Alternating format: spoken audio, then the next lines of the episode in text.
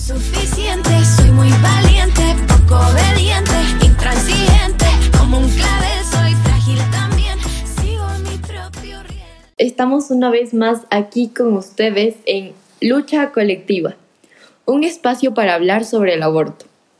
En esta ocasión haremos un análisis jurídico y constitucional del aborto en Ecuador, sin duda un tema muy interesante y que lastimosamente muy pocas personas conocen. Mi nombre es Annelies Calderón y hoy Ariana Guillén nos acompañará y nos ayudará a profundizar en este increíble tema. Hola Ari, bienvenida, ¿cómo estás? Hola Anne, en definitiva muy feliz por estar aquí una vez más contigo. El tema de este episodio es demasiado interesante. No sabes lo mucho que me emociona empezar a hablar sobre el recorrido que ha tenido que pasar el aborto desde el primer Código Integral Penal del Ecuador en 1837 hasta el día de hoy. ¿Qué te parece si comenzamos? Me encantaría, Ari. Comencemos entonces.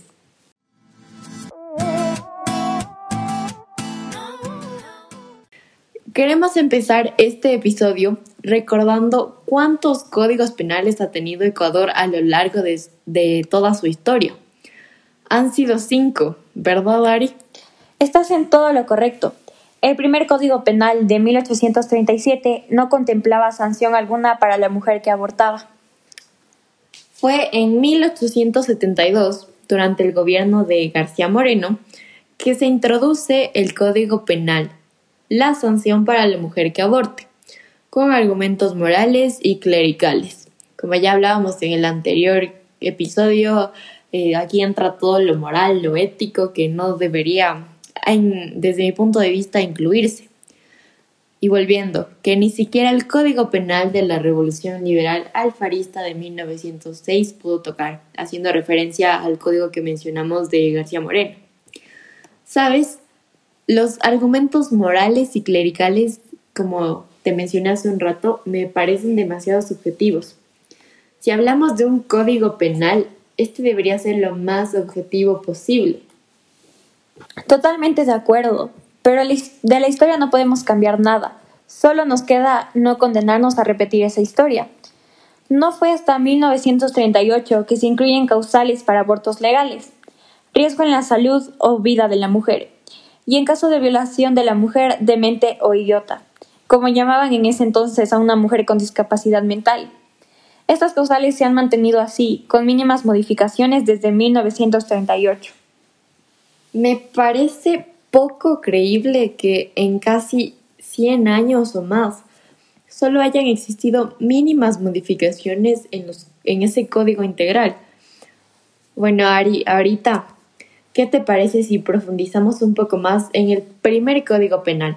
El de 1837. Por supuesto, Annelies. El primer código penal data de 1837. Se conoce como el Código Penal de Vicente Rocafuerte y fue una copia casi textual del Código Penal francés o más conocido como el Código Napoleónico. En este código se hace la primera tipificación del aborto, ubicándolo dentro de los delitos contra los particulares y teniendo como bien jurídico de protección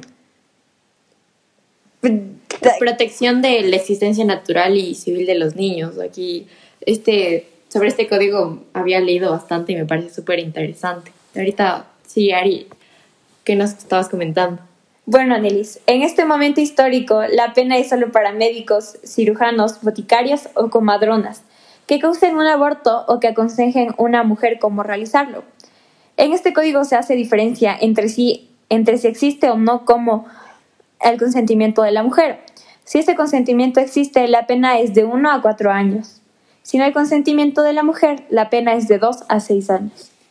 En esta época, en el mundo no existía ni una sola nación en la cual se reconocieran las mujeres como sujetas autónomas de derecho. Ningún país reconocía el derecho al voto de la mujer. Aquí, en Latinoamérica, no es hasta 1924 que la poderosísima Matilde Hidalgo de Procel, nacida en Loja, Ecuador, se convierte en la primera médica del país, la primera en ocupar cargos de elección popular, pero su logro más recordado es haberse convertido en la primera mujer en Latinoamérica en ejercer su voto, y abrió la veda para que muchas otras pudieran hacerlo después. Si hay un adjetivo que describe a Matilde, es pionera. Totalmente de acuerdo. Matilde Hidalgo de Procel rompió techos de cristal durante toda su vida. Bueno, Ari, ahora continuemos con el segundo Código Penal. Este fue en 1876. Aquí, la moral confesional rige, lastimosamente.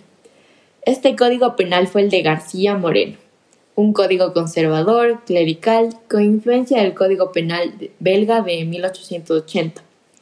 Este código es la base de la tipificación y penalización que tendrá el aborto en el futuro del país. En definitiva, un gran retroceso para los derechos reproductivos de las mujeres. Claramente aquí la tipificación y penalización del aborto se basa en un criterio autoritario de moral confesional, en total consonancia con el proyecto del gobierno del presidente de la época, García Moreno, quien estableció, entre otras cosas, que para ser ciudadano se debía ser católico. Creo que actualmente si seguiríamos ese código, muy pocas personas serían ciudadanos. Pero por suerte de nosotros, o en este caso la Constitución ecuatoriana describe el Estado como un Estado laico, aunque aquí es curioso porque la Asamblea Constituyente de 2007, tras temas y en definitiva tres temas, pusieron dicha caracterización en aprietos. El derecho a la vida desde la concepción, el matrimonio homosexual y la inclusión de Dios en el preámbulo de la Constitución. Pone un poco en juego eh, el Estado laico. En este código de 1872, de época conservadora, se introduce de forma expresa que el bien jurídico de protección es el orden de la familia y la moral pública, ya no los niños por nacer. Se establece una sanción para la mujer que lo hubiera consentido en el aborto, atenuando la pena en el caso de que esta mujer lo hiciera para ocultar su deshonra. Este detalle es importante, porque la honra de la mujer no era realmente de la mujer, quien era relativamente incapaz, sino de su padre, de su marido. Aquí Ecuador era un estado clerical, donde los pecados también eran delitos.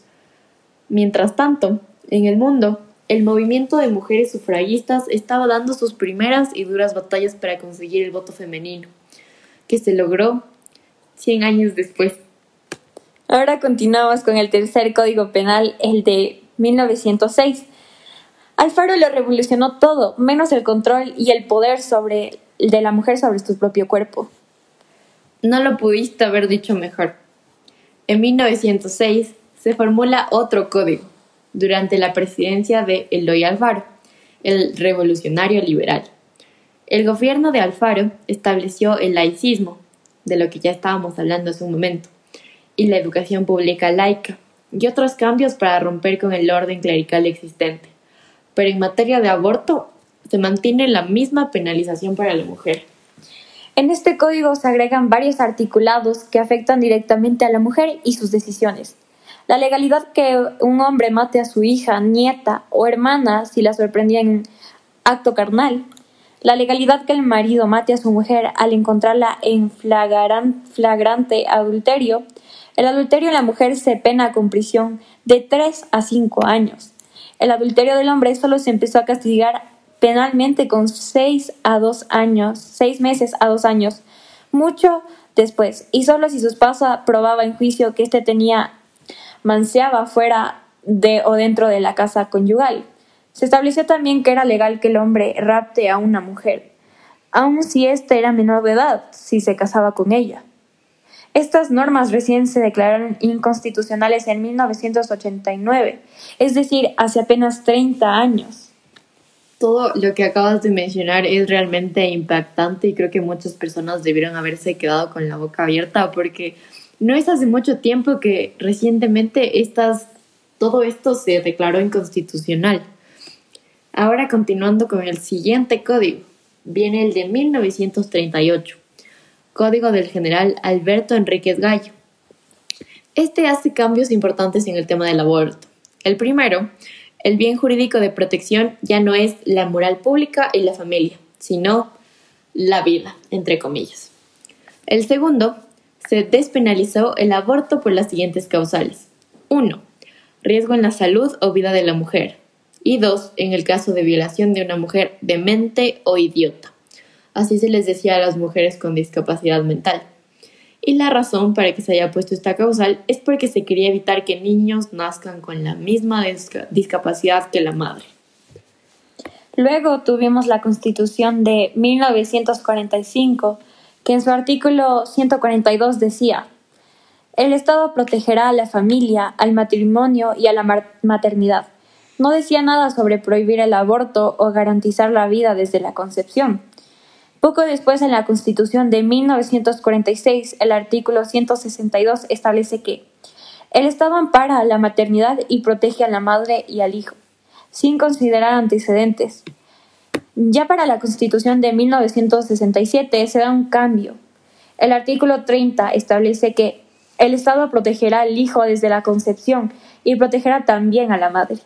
De esta forma, esta Constitución tampoco dice nada sobre prohibir totalmente el aborto, porque evidentemente esto protegería a la madre embarazada cuya salud o vida está en riesgo y que debe acceder a un aborto legal. Todo este tiempo se mantuvo la legalidad del aborto en las dos causales establecidas en 1938. Si bien en el año 1971 se realizó una nueva codificación del Código Penal, pero tristemente solo se cambió el número de artículos. Para 1978, por primera vez, la Constitución en el artículo 23 dispone que el hijo será protegido desde la concepción. Sin embargo, en 1978 el aborto por causales se mantuvo vigente en el Código Penal. Este artículo 23, que hablaba sobre la, de la protección de la vida desde la concepción, no tuvo como resultado que se declarara inconstitucional el aborto legal por las causales ya establecidas. Aquí es donde entran algunas lagunas jurídicas. Claramente se podría decir que estas lagunas son muy importantes y que las personas que están en la cabeza del Estado deberían ver, en especial lo que es el ejecutivo, el judicial, el legislativo. Pero bueno, en 1998 llega una nueva constitución que dice en su artículo 49 algo parecido pero no exacto al que dice el artículo 45 de nuestra constitución actual, que dice, las niñas, niños y adolescentes gozarán de los derechos comunes del ser humano, además de los específicos de su edad. El Estado reconocerá y garantizará la vida, incluido el cuidado y protección desde la concepción. Pero, dos artículos antes, en el artículo 47, también garantiza la atención prioritaria y preferente a las mujeres embarazadas. Nuevamente, este artículo 49 de la Constitución de 1998 de ninguna manera derogó ni prohibió el aborto legal en Ecuador. Pero en ese momento constaba en el artículo 447 del Código Penal y que establecía las mismas causales que hoy existen, por riesgo a la vida o salud de la mujer o cuando el embarazo es producto de una violación a una mujer con discapacidad mental. Aquí podemos hablar de la postura conservadora del Ejecutivo, que se visibiliza particularmente a partir de 2013, año en que se discute la reforma del Código Penal. Y algunas asambleístas del grupo político del gobierno Alianza País proponen la despenalización del aborto en caso de violación. En apoyo a la propuesta se crea la campaña Yo Soy 65, para evidenciar que el 65% de la población ecuatoriana se declara favorable al aborto en casos de violación, según una encuesta del Centro de Estudios y Datos del Ecuador. No obstante, el expresidente de la República, Rafael Correa, finaliza el debate amenazando con su dimisión y las asambleístas de Alianza del País, que habían apoyado la despenalización por violación, fueron tildados de traición y sometidas a un mes de suspensión de toda actividad pública. El nuevo Código Orgánico Integral Penal, COIP, garantiza el aborto en solo tres causales, reunidas en dos párrafos del artículo 150 como producto de violación de mujeres con discapacidad mental o para evitar un peligro para la salud o la vida de la mujer embarazada y si este peligro no puede ser evitado por otros medios. Desde el punto de vista formal, respecto al Código Penal vigente anteriormente, no hubo alteraciones a la tipificación del delito del aborto. Aquí viene algo que personalmente me llamó la atención y me pareció demasiado incoherente. El 26 de noviembre de 2014, la política pública de educación sexual sufre un duro golpe desde el conservadurismo. A través del decreto ejecutivo 491, la Estrategia Interseccional de Planificación Familiar y Prevención del Embarazo en Adolescentes, ENIPLA, que funcionaba desde el 2011, fue suspendida y reemplazada por el Plan Nacional de Fortalecimiento de, de la Familia, que entra en vigencia en febrero del 2015. Aquí hay algo que prestar mucha atención a lo que proponía. La ENIPLA era un programa centrado en prevención de embarazo adolescente, planificación familiar educación sexual y concientización sobre el cuerpo. Coordinado desde varias instancias del Estado, Ministerio Coordinador del Desarrollo Social, Ministerio Salud de Educación y de Inclusión Económica y Social. Por su parte, el Plan Familia era coordinado exclusivamente desde la Presidencia de la República. Aquí hay que preguntarnos, ¿Plan Familia o un retroceso de 100 años? El plan se dirige a la familia nuclear heterosexual y apela a un modelo familiar positivo, entre comillas, a la abstinencia e impulsa una educación enfocada en el arte de amar como solución a los altos índices de embarazo adolescente y situaciones de violencia. ¿Parece coherente dar la solución de amar? Pues en mi opinión no, para nada. La supervisión del Plan Familia estuvo a cargo de Mónica Hernández, exponente de una ética conservadora y esposa de Williams Phillips, en ese tiempo gerente de Grupo Azul, grupo petrolero incisivo en la economía del país. A pesar de las fuertes críticas y del aumento del embarazo adolescente, lastimosamente el Plan Familia siguió funcionando hasta el 2017, cuando el expresidente Lenín Moreno lo suprimió mediante el decreto ejecutivo en su discurso de posición el 24 de mayo de 2017. Suprimir el plan familia en definitiva fue una buena opción. En octubre del 2017, a, poco a pocos meses de comenzar el gobierno de Moreno, que aparece en apariencia era más abierto al diálogo, un proyecto de ley contra violencia hacia las mujeres desata la ira de los grupos antiderechos, que empiezan a movilizarse principalmente bajo el lema Con mis hijos no te metas, para luchar contra la ideología de género y promover una noción unitaria de la familia heteronormada. Prohibir el aborto y fomentar una sexualidad exclusivamente ligada a la procreación. Los grupos conservadores se oponen con fuerza a los procesos institucionales, como se evidencia en el caso de la formulación de la ley contra la violencia de género, obstaculizada a través de la difusión de noticias falsas y la convocatoria de una marcha que se realizó en varias ciudades del país el 14 de octubre del 2017. Antes de continuar con este interesante tema a tratar, podemos mencionar el quinto y último Código Penal de Ecuador es el de 2014, un código integral penal con las mismas condiciones para la mujer que hace años. Parecería algo inventado, pero en este año recién se cambió el término idiota o demente por mujer que padezca discapacidad mental. ¿Te digo algo impactante? Que pasó desde 1938 hasta el 2014 una guerra mundial, la finalización de la Gran Depresión, creación de la ONU, Declaración de los Derechos Humanos, la Guerra Fría, la caída del muro de Berlín, la caída de Unión de Repúblicas Socialistas Soviéticas, un sinnúmero de conflictos, revolución de la comunicación, entre otros. Pero el único cambio con respecto a la situación de los derechos sexuales y derechos reproductivos de las mujeres en el caso del aborto, en el Ecuador fue cambiar una frase, por la mera corrección política, ya que este cambio no modifica el sentido del tipo penal. Debería ser inadmisible que una política pública como el acceso al aborto se encuentre a merced de las creencias personales de los funcionarios o de un grupo más o menos mayoritario de nuestra sociedad. Todas las creencias y valores son respetables, pero las religiones y creencias deben quedar para el seno del hogar de los funcionarios. Toda vez que las políticas públicas afectan a las personas de todas las creencias y religiones, la función pública debe regirse por los valores y criterios laicos.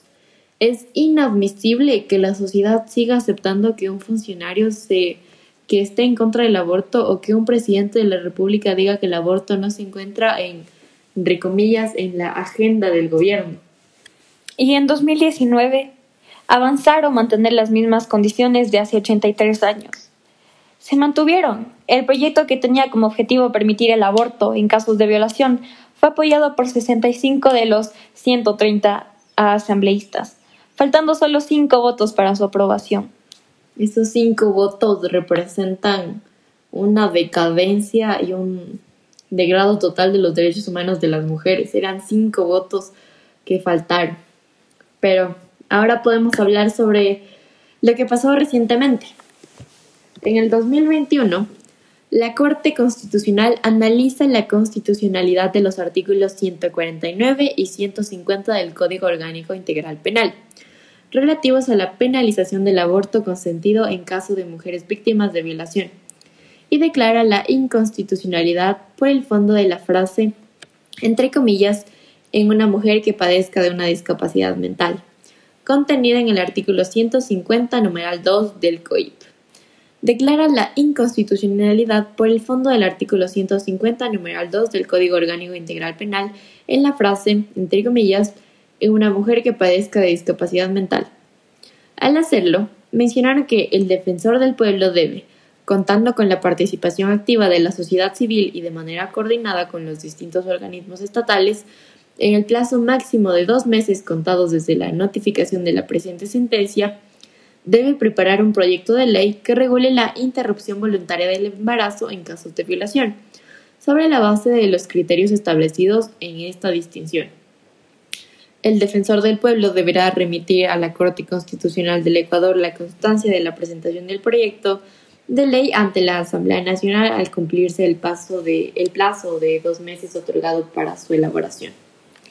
En la sentencia también se dispone que la Asamblea Nacional, en el plazo máximo de seis meses, contados desde la presentación del proyecto de ley, conozca y discuta el proyecto de ley que regule la interrupción voluntaria del embarazo, producto de una violación sexual con los más altos estándares de deliberación democrática. En el marco de la tramitación y aprobación del proyecto de ley, la Asamblea Nacional deberá respetar los criterios y estándares generales establecidos en la presente sentencia para regular la interrupción involuntaria voluntaria del embarazo en caso de niñas, perdón, adolescentes, mujeres y víctimas de violación sexual. La Asamblea Nacional, a través de su representante, deberá informar trimestralmente sobre el avance cumpliendo de esta medida a partir de la recepción del proyecto de ley. Todo esto debe notificarse, publicarse y cumplirse. Algo muy importante. Esperemos que todo esto que hemos dicho, que, bueno, que nosotras no hemos dicho, sino que la Corte en su sentencia ha fallado, se vaya cumpliendo. La tarea de regular todos y cada uno de los aspectos que se debieran a la despenalización del aborto por violación corresponde netamente a la Asamblea Nacional. La sentencia impone esta tarea con claridad, dispone el sometimiento a los derechos constitucionales y los derivados del instrumento de instrumentos internacionales de derechos humanos y también impone eh, plazos cortos, dos meses para la presentación del proyecto y seis meses para su aprobación. El derecho a abortar en caso de violación es un efecto inmediato que se deriva de la vigencia de, que, de la sentencia. Sin embargo, para que este derecho sea efectivo, el Estado debe adecuar su aparato estatal para garantizarlo, aun cuando no exista regulación legislativa. En la práctica, puede suceder que esa falta de adecuación estatal en general y de los servicios de salud en particular impongan situaciones que hagan imposibles o difícil el ejercicio de derechos y que se constituyan en barreras burocráticas, culturales, estructurales para dicho ejercicio. Afirmar que las mujeres van a fingir violación para abortar libremente es desconocer una vez más la realidad y también creer que las mujeres no tienen capacidad para decidir y que engañan. Totalmente absurdo. El sistema jurídico debe partir desde la visión del ejercicio de derechos y no desde las posibilidades de incumplimiento o desconocimiento de las normas. El derecho a abortar en casos de violación debe ser efectivo, aun si no hay regulación legislativa. Desde el momento que entre en vigencia esta sentencia, cualquier obstáculo al ejercicio de este derecho sería un incumplimiento de esta sentencia y una vulneración de derechos. La sentencia menciona argumentos y datos que eh, em, podrían ser aplicables para otras mujeres que no han sufrido una violación, entre otros las relaciones de poder históricas de dominación a la mujer. Una forma de dominación es el control del cuerpo de la mujer, y entre los mecanismos más violentos de control del cuerpo están la violación, la prohibición del aborto, la imposición del embarazo no deseado y la maternidad forzada. La Corte ha dado un paso histórico y muy importante con relación al tema del aborto y los derechos que están involucrados en el tratamiento de esta situación. Ha tratado eh, una de las causales que se podría denominar extrema, el aborto por violación, que ha sido ya despenalizado en la mayoría de países. Hay, aquí hay que mencionar algo muy importante, que el aborto debería ser un derecho para toda persona en capacidad de gestar. Totalmente de acuerdo, y eso es algo que profundizaremos en el próximo capítulo. Aquí podemos agregar unos datos muy impactantes, interesantes, que son 3 de, 4, 3 de cada 4 mujeres realizaron de forma insegura un aborto. El 15,6% de muertes maternas corresponden a abortos, a abortos clandestinos. Uno de cada cuatro mujeres han sufrido violencia sexual durante su vida, de las cuales solo son en denuncias que obviamente eh, no refleja toda la violencia acontecida. 14.500 mujeres fueron violadas. De esas personas, el 47,5 corresponde a mujeres menores de 14 años.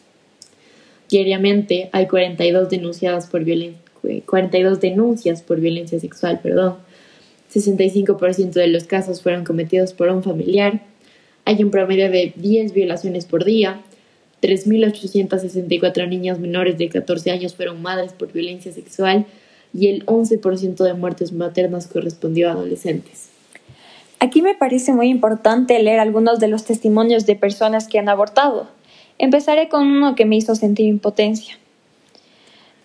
Tenía 13 años, comenzó a sentirse extraña y empezó a notar que su cuerpo cambiaba, pero no sabía lo que le pasaba. Nunca recibió educación sexual. Estaba embarazada de su padre. Se deprimió y pensó en quitarse la vida, botándose de una quebrada. Sufrió violencia por parte del personal de salud. ¿Cómo es posible que haya podido abrir las piernas antes y ahora para parir no quiere? El agente policial le preguntó cómo se había sentido durante las violaciones, si le había gustado, si las había disfrutado. Continuando con los testimonios, uno más dice, me dice desvístase, me hizo tomar unas pastillas y me puso unos como óvulos en la vagina. Llegué a mi casa, estuve recostada y sí que dolía. Nunca he tenido cólicos, entonces sí fue doloroso. Fue como que se te desgarraba algo por dentro. Me sedaron. Ellos no te dicen nada con tal de que tú les pagues. Hacen y ya. Luego te dicen que hagas de cuenta de que este lugar no existe. Es algo feo. Yo sentía como me iban sacando. Continuando con más testimonios, tenemos el día que aborté. Corría a la casa mientras me bajaba sangre por las piernas y tenía un dolor inmenso en el vientre. Si el aborto fuera legal, me hubiese sentido segura y además no me hubiese tomado pastillas, que nunca supe si afectaron mi salud y pasé varias semanas sin dormir y con mucha tensión. Cuando aborté, sentí que se me iba todo. Me dolía el alma, el cuerpo, hasta que no me aguanté más y tuve que ir a un centro ginecológico. Me hicieron un, un legrado porque no salió todos los restos del bebé. Ese aborto fue por violación. Mi experiencia negativa fue que casi me muero desangrada o me podía quedar sin útero por los restos que quedaron del embarazo. Escuchar todo esto me da tanto coraje. Penalizar el aborto es solamente hacer que las personas sin capacidad de gestar tengan que recurrir a la ilegalidad. Aquí citaré a Andrea Aguirre que dijo, el aborto libre como opción de las mujeres, aquí yo le añado, y a toda persona en capacidad de gestar, ha venido siendo un recurso para dignificar la vida humana. El aborto libre como opción es un recurso fundamental. Aquí ya podemos tratar las implicaciones objetivas y simbólicas de la criminalización del aborto en Ecuador. Las afectadas por la penalización del aborto y su práctica clandestina, las personas en capacidad de gestar, la sociedad y el Estado. El aborto es la segunda práctica ginecológica más habitual. En América Latina su incidencia es alarmante. Por ejemplo, en Brasil se ejecutan un millón de interrupciones de embarazos anualmente. También en Perú, cada siete mujeres una aborta. En la realidad ecuatoriana, la práctica del aborto clandestino e inseguro es aún más grave. Según el Consorcio Latinoamericano contra el Aborto Inseguro, Ecuador es el país donde se practican con mayor frecuencia abortos en Latinoamérica. Alrededor de 95.000 mujeres interrumpen sus embarazos anualmente.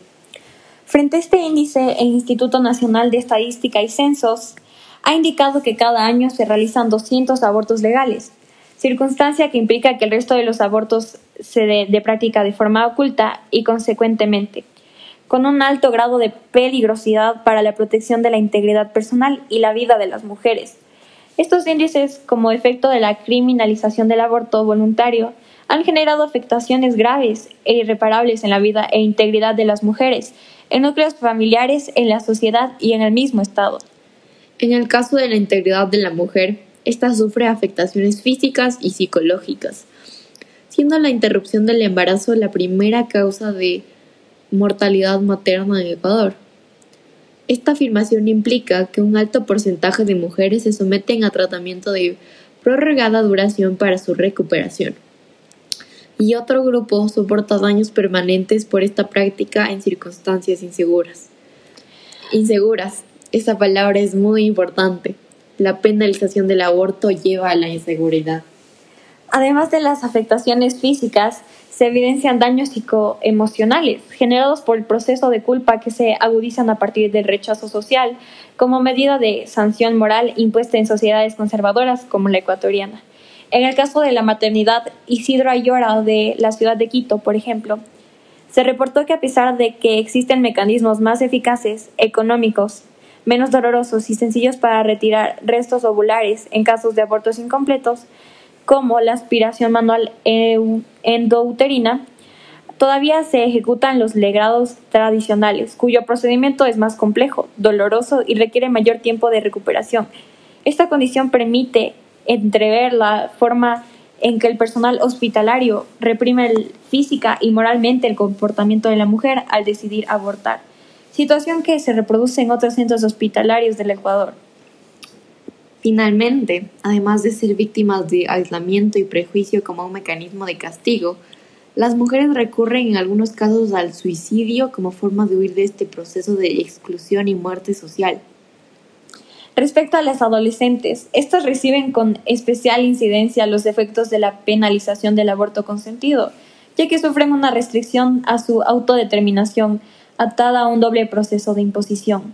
Primero, por parte del carácter adultocéntrico de la sociedad, que al observar la juventud como un grupo asexuado e incapaz de decidir sobre su cuerpo de forma irresponsable, limita el acceso efectivo al uso de métodos anticonceptivos. Y segundo, frente a una cultura conservadora que, apoyada en la penalización del aborto voluntario, ha provocado que de las hospitalizaciones por abortos clandestinos, entre 10 y el 21% sean adolescentes, y que una de cada 10 muertes maternas sea una adolescente. Aquí muchas, muchas personas adultas he escuchado que dicen que los jóvenes no, no son responsables para decidir sobre su, sobre su propio cuerpo, pero debería ser que sí, Todas, personas, todas las personas deberían tener el derecho para decidir sobre su propio cuerpo. Aquí hay que hacer énfasis y recordar algo. La criminalización del aborto restringe irrazonablemente los derechos constitucionales y humanos de las mujeres. La penalización del aborto consentido restringe el acceso a una atención médica oportuna y, en consecuencia, al ejercicio del derecho a una salud reproductiva. Por ello, los organismos internacionales de protección de los derechos humanos han recomendado a los estados que penalizan el aborto, como Ecuador, de forma total o parcial, reformular su normativa con la finalidad de asegurar el acceso a la salud a las mujeres, mediante un servicio médico óptimo y precautelar la cristalización de los derechos humanos. Además, han recalcado que la despenalización constituiría una forma de frenar los altos índices de abortos clandestinos e inseguros. Respecto al derecho a la vida e integridad personal de las mujeres, tanto la Constitución ecuatoriana como el derecho internacional de derechos humanos prohíben toda acción u omisión que cause afectaciones en la integridad física, psíquica y emocional eh, de las personas. Sin embargo, la penalización del aborto articulada al carácter moral de la sociedad conservadora genera una vulneración irrazonable de este derecho, que provoca en numerosas ocasiones un menoscabo al derecho de la vida de las mujeres. Ya ahora sí, para ir terminando, hay que decir que en Ecuador, en el 2018 se registraron 17 muertes por abortos clandestinos y 243 mujeres fueron judicializadas por abortar entre 2013 y 2017.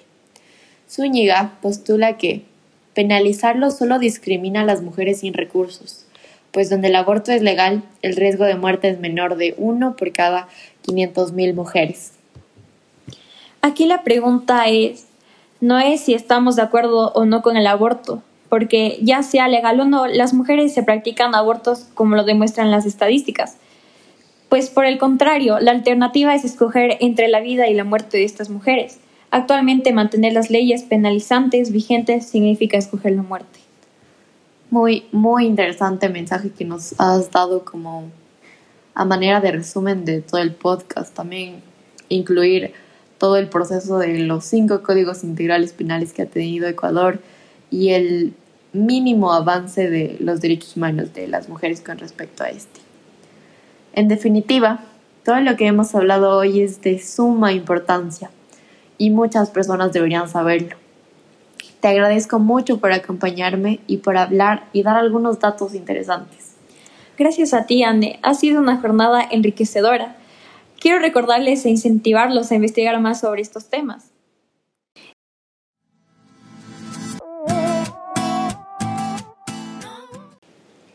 Recordarles que el siguiente capítulo hablaremos sobre por qué debemos despenalizar el aborto, por qué abortan las mujeres y muchas otras cosas más.